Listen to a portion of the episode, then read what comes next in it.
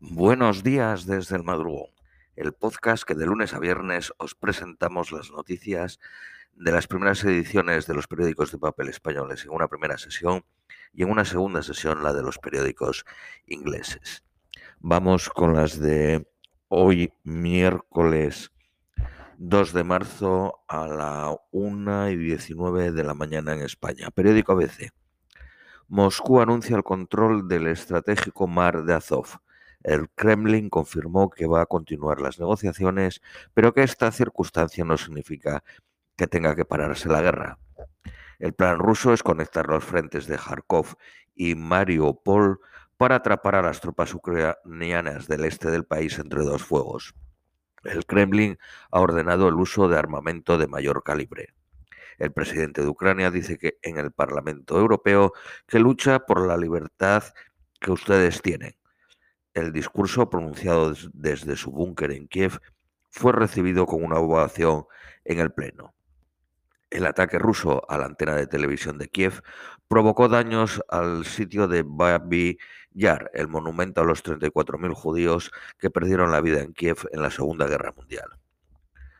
45 millones de euros son los que aporta España al fondo de 450 con los que la Unión Europea financia el suministro de armas a Ucrania.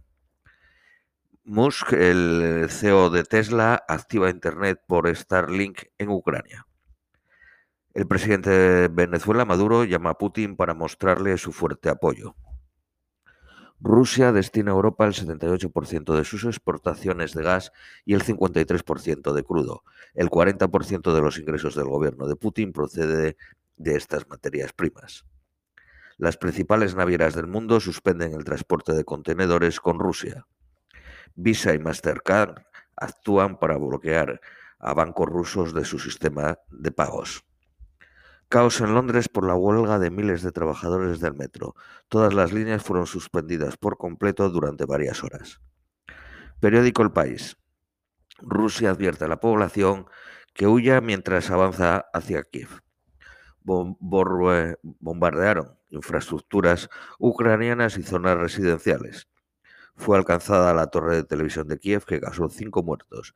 Además, una enorme explosión en Kharkov alcanzó el edificio de la administración regional y provocó al menos siete muertos. Casi 90 edificios de apartamentos de Kharkov han sufrido daños por los sucesivos bombardeos. muchas partes de la ciudad están sin electricidad, agua o calefacción en pleno invierno. Kiev denuncia que 16 niños han muerto como consecuencia de distintos ataques una columna rusa de 60 kilómetros avanza hacia Kiev.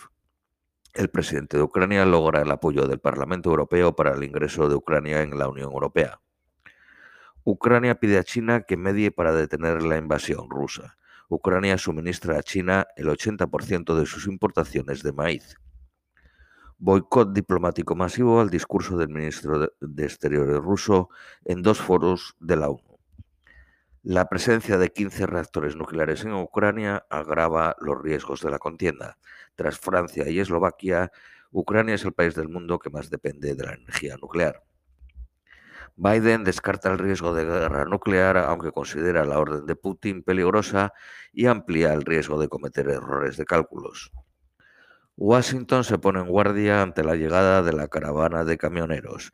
Cientos de miembros de la Guardia Nacional llegan a la capital en vísperas del primer discurso de Estado de la Unión de Biden. Estados Unidos expulsa por espionaje a 13 diplomáticos de la delegación rusa ante la ONU.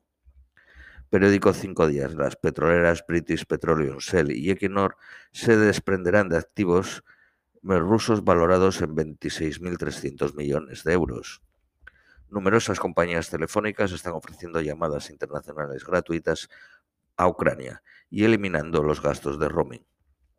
Airbnb y la cadena polaca Arche Hotels ofrece viviendas y habitaciones gratis para albergar a los desplazados ucranianos. La empresa polaca Intercity y la germana Deutsche Bahn ofrece viajes gratuitos en sus trenes. La Unión Europea acuerda excluir a siete bancos rusos del SWIFT, pero no a Severbank, el mayor del país.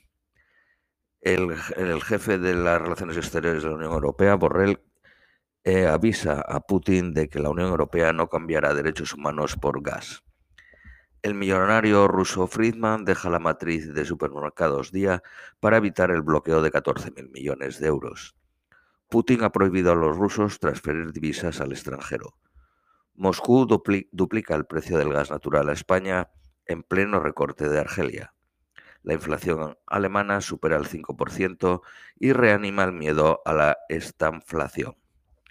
Vamos con las noticias nacionales españolas. Periódico ABC Ayuso ajusta cuentas, pero no quiebra la unidad del Partido Popular con Feijó. Pide expulsar a los responsables del espionaje y se pregunta cuántas Ritas Barberá necesita el partido. Casado niega las acusaciones contra la Dirección Nacional y lamenta la guerra interna, aunque ve injusto su final. Ofrece su lealtad a Feijó. El presidente gallego lanza hoy su candidatura para reiniciar el partido. El Partido Popular abre la puerta a vos en el gobierno de Castilla y León, si hay acuerdo pragmático. Una fundación andaluza cargaba el gasto en Cruz de Alternes a la partida de relaciones públicas. Los ayuntamientos podrán implantar peajes por circular dentro de las ciudades.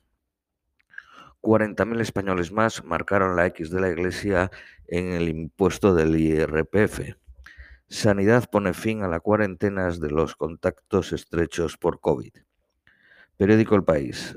Ayuso revienta el llamamiento a la unidad del Partido Popular al pedir expulsiones.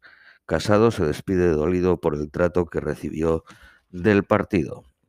Los varones del Partido Popular se conjuran para pedir unidad en torno a Feijo. El presidente gallego esperará todavía unos días para anunciar su candidatura.